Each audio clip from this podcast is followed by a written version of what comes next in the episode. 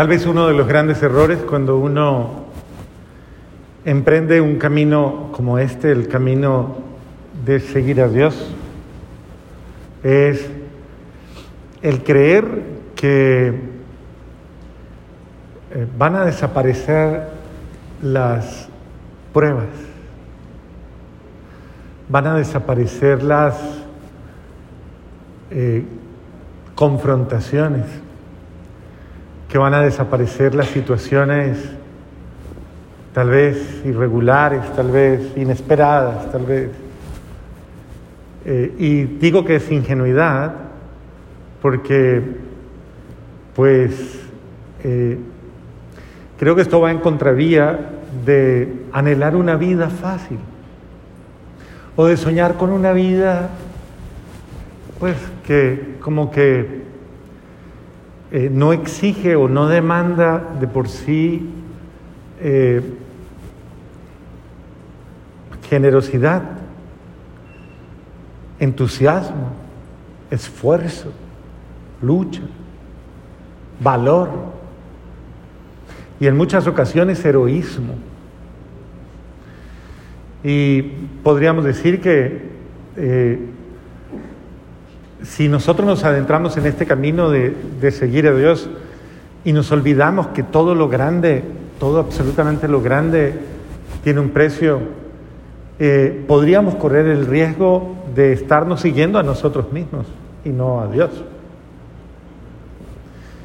Entonces, es importante saber que eh, Dios nos ha invitado a que nos revistamos de valor, de fortaleza.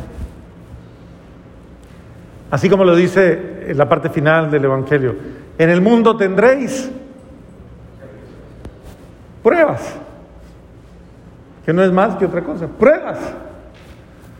Pero tengan, ¿tengan qué? Paciencia, por favor. Paciencia. ¿Tengan qué? ¿Ah? Fe. Valor. Valor, confianza. Tengan fe. Yo he vencido el mundo, dice él. En el mundo tendréis pruebas, pero, o sea, tengan. Y cuando a mí me. Siempre que, hablamos de fe, cuando hablamos de fe, yo lo entiendo de esta manera porque no puedo entender la fe de otra manera. Pero tengan fe. ¿Qué, ¿Qué, es eso de tengan fe? Acuérdense a ver si ya en los años que llevo aquí ya aprendieron qué es tener fe. ¿Qué? ¿Perdón? ¿Qué? No, todavía no. No, la cosa no cuaja todavía. ¿Cuántos años llevo ya en medio de ustedes y aún no? ¿Qué es la fe? ¿Perdón? Ahora, díganlo más duro. ¿Más duro? No, no, lo están diciendo bien, pero díganlo más duro. Eso, por fin salvaron la patria, bendito sea Dios. La fe es relación con Dios. Cuando Jesús dice, tengan fe, está diciendo, pero eso sí, estén pegados a mí. O sea, estén conmigo. No se aparten de mí. Porque yo los voy a sostener, yo los voy a, a, fortalecer, yo les voy a dar la gracia. Es decir, si están conmigo, si yo estoy con ustedes, no le tengan miedo a nada ni a nadie. La fe es eso, tener buena relación con Dios. Entonces, no se atemorice, no se asuste, no tenga miedo. Todo tiene un precio, absolutamente todo requiere esfuerzo, requiere sacrificio, requiere, qué sé yo, entrega, renunciamiento, donación, todo requiere, requiere que, verdaderamente yo tome decisiones en las cuales muchas veces eh, no, no va a ser muy agradable. Pero, ¿cómo se forjan las personas eh, que buscan esos grandes logros en la vida competitiva? ¿Cómo se forjan? Esos que buscan llegar a la gloria eh, del triunfo ¿Cómo se ejercitan o cómo, cómo se forjan? A ver. ¿Con qué? Constancia. Muy bien, muy bien. ¿Qué más? Perseverancia. Claro que sí. Esfuerzo. ¿Qué más? Sacrificio. Disciplina. Claro. ¿Qué más? Dedicación. Emprendimiento. ¿Qué más? Fortaleza. ¿Y qué más? Eso, convicción. Si ve qué, cosa tan buena. Así es que se asume la vida. Otra más, a ver. Yo le pondría un toque especial. Entusiasmo. Eso, amor. Correcto, que es eso. Alegría, gozo, esperanza, ganas. ¿A usted no le han dicho eso? ¿Sí le han dicho? Pero póngale ganas pero que se le noten las ganas que tiene.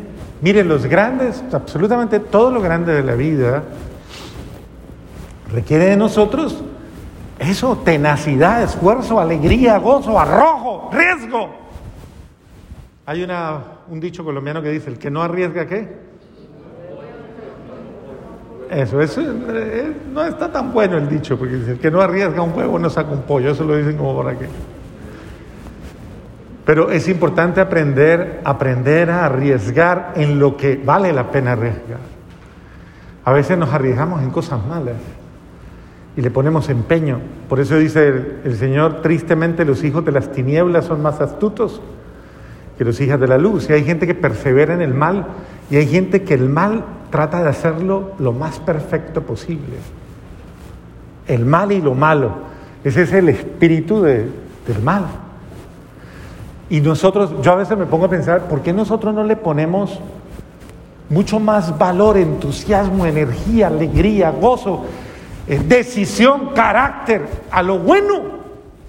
Y trabajo en ello constantemente, seriamente, perseverantemente. ¿Por qué no lo hago?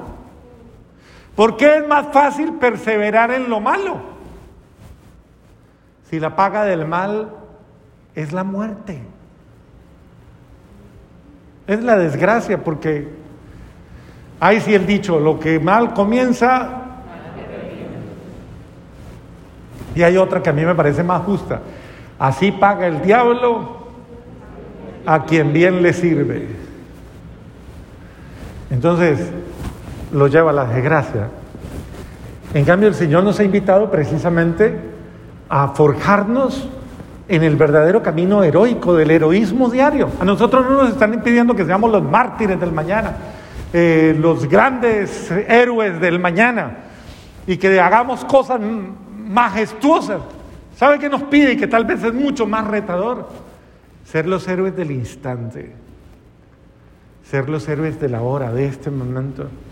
Actuar heroicamente ante aquellas circunstancias que a cualquier otro le robarían la paz. A cualquier otro le desestabilizarían, a cualquier otro le llevaría a desencajarse. El héroe del instante es aquel que sabe guardar ese momento y no quebrarse, ni venderse, ni rajarse por cualquier bobada. Cuando yo hablo muchas veces con las parejas y les pregunto, ¿qué les pasó? Es curioso que una gran mayoría de parejas le dice a uno, fueron bobadas, padre. Por bobadas nos estamos haciendo daño. Por bobadas nos estamos hiriendo, por bobadas nos estamos maltratando, por bobadas estamos, estamos destruyendo nuestro hogar. ¿Por qué? Porque no sabemos, no sabemos ser héroes de, de ese momento. El héroe del momento es el que sabe bajar la cabeza cuando la tiene que bajar. El que sabe ser humilde cuando tiene que ser humilde. El que sabe comprender cuando tiene que comprender. El que sabe callar cuando tiene que callar. Ese es el héroe del instante, el que sabe morir, el que sabe dar la vida en ese momento. Eh, y eso requiere heroicidad, eso requiere valor, eso requiere el heroísmo de negarme a mí mismo, el heroísmo de, de creerle al amor y apostarle al amor apostarle al perdón, apostarle a la comprensión, apostarle a la misericordia. Pero eso requiere heroísmo. Claro, te están pidiendo, pero ¿por qué me van a pedir que perdone o que comprenda o que entienda o que acepte? Ok. ¿Cómo crees entonces que se hacen las cosas? Persistiendo en, mi terquedad de, de mis razones, de mis criterios, de mis conceptos, ¿A dónde han llevado el mundo? El mundo está lleno de conceptos, está lleno de razones, está lleno de ideas, está lleno de... Y no es mejor.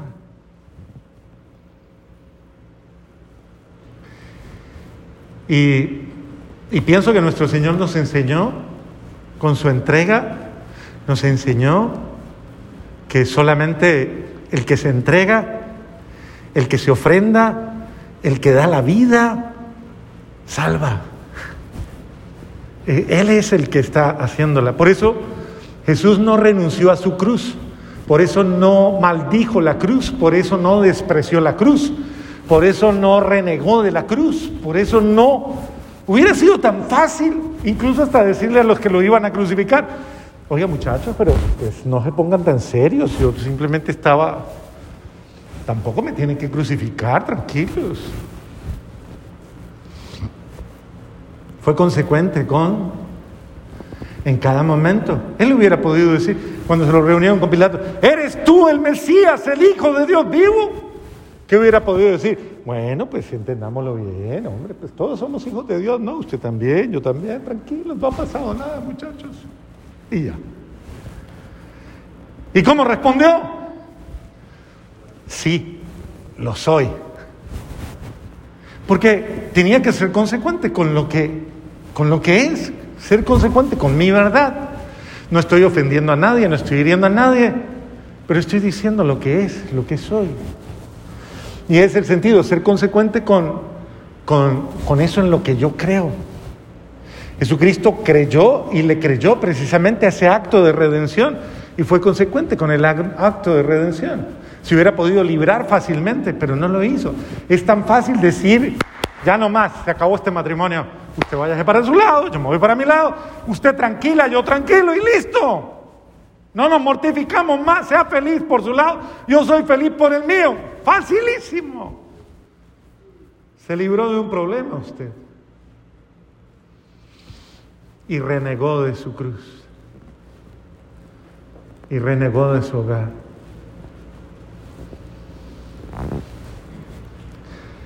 Entonces, eh, Dios nos está llamando a no ser cobardes, porque verdaderamente nos ha confiado algo que requiere mucho valor, porque requiere de verdad eh, que demos la vida por esto que Dios nos ha dado. Y dar la vida por esto que Dios nos ha dado es insistir, es persistir, es resistir, es decir, es luchar, es perseverar. Pero recuerden claramente, nadie persevera sin amor. Nadie, ¿cómo es, ¿qué fue lo que dije? Vuelva y repítalo. ¿Qué sería perseverar sin amor? ¿En qué se puede convertir la perseverancia sin amor? Sí. Ajá, en una rutina, en una... Y se puede convertir en una tiranía. ¿Y usted por qué está ahí? Ah, porque toca. ¿Y por qué? ¿Qué más hago? ¿Por qué no se va? No, que estoy bien, ¿por qué me voy a ir? ¿Por qué se queda? ¿Y qué más hago? Y hay mucha gente que persevera sin amor, hay mucha gente que está junta, pegada ni, ni, con, ni con chicle. Están pegados ahí por inercia. ¿sé por qué? Pero, ¿por qué perseveras en algo que ya no amas? Porque la perseverancia es fruto de él. Porque el que ama se esfuerza, el que ama lucha, el que ama y todo lo hace por amor. Jesucristo nos ha mostrado eso, el heroísmo del amor. que implica todos los días, constantemente, en todo momento, estar eh, asumiendo lo que, lo que tengo que asumir, aunque me duela, aunque muchas veces, aunque muchas veces me, incluso me, me hiera o me apabulle o lo que sea, pero lo hago. ¿Cuántas desilusiones no tenemos a veces? ¿Cuántas, díganme? cuántos desaciertos, cuántas, cuántas veces no esperábamos más y nada. ¿Cuántas veces no hemos tenido la ilusión de y nada? Y muchas veces, eh, muchas veces uno, uno podría sentirte como el Señor llegó a sentirse de una manera solo, no habéis podido velar conmigo ni siquiera un momento no me has podido saber que no cuenta con nadie, que está solo. Eh, eso puede pasar en la vida. Me puedo sentir solo en este hogar, solo en esta familia, jalando solo a todo el mundo, luchando solo o sola por, por, esta, por este proyecto. Yo llevándolo solo, sola. Y eso duele. Claro que duele. Pero pero el Señor dice, pero tengan qué? No, en el mundo tendrán pruebas, pero tengan qué? Fe. Que yo he vencido al mundo. O sea, tengan confianza en mí, absolutamente confianza. Perseveremos en la confianza, en la esperanza. Él es mi fortaleza. Que podamos decir con el apóstol Pablo, yo sé en quién he puesto mi confianza y sé que es capaz de salvarme y sé que es capaz de transformar esto y sé que es capaz de liberarme y sé que es capaz de hacerlo. Yo no lo puedo, pero Él sí. Él sí lo puede. Y Él me va a dar la gracia, Él me va a dar la fortaleza, el heroísmo, el amor, la interesa, todo lo que necesito para que yo pueda seguir perseverando. Entonces, vamos a pedirle al buen Dios que nos conceda esa gracia, que cuando seamos probados, eh, como se prueban todas las grandes realidades, recuerde que el oro se prueba, ¿dónde? ¿Dónde se prueba el oro? Eclesiástico 2, léalo y verá tan bonito que es ese texto. Eclesiástico 2, léalo, se lo dedico. Léalo con calma hoy antes de acostarse. ¿Qué texto le dije? ¿Lo va a leer? Muy bien. Bendito sea Dios. Léalo bien. Prepárese, dispóngase y asuma absolutamente lo que venga como parte, como parte de este entrenamiento para, para el día a día. Nuestro Señor nos enseñó a entrenarnos constantemente y una de las formas de entrenarse es la relación constante con Él. Oren, oren, oren relaciónense conmigo, la relación constante con Él. Y en esa misma medida saber que nos van a probar, nos van a poner a prueba, claro que sí. Vamos a tener situaciones que constantemente están demandando lo mejor de mí, más de lo que yo creo poder, claro que sí.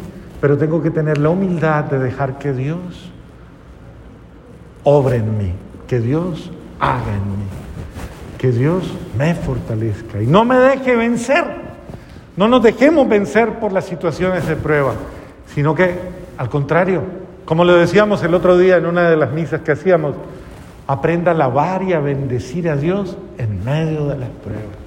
Aprenda a gozarse y a glorificarse con el Señor en medio de las contradicciones. Aprenda a creer firmemente que el Señor algo bueno va a sacar de esto. Algo bueno va a sacar de esto. Bendito sea Dios. Y si no le dan las ganas para hacer eso, al menos diga esto, vea, se lo recomiendo. Cuando esté metido ahí en esa situación de sufrimiento, diga, yo sé que esto va a pasar. ¿Cómo es que dice el dicho? No hay mal que dure. Acuérdese, todos los males pasan. Piensen eso. Todos los males un marido malo.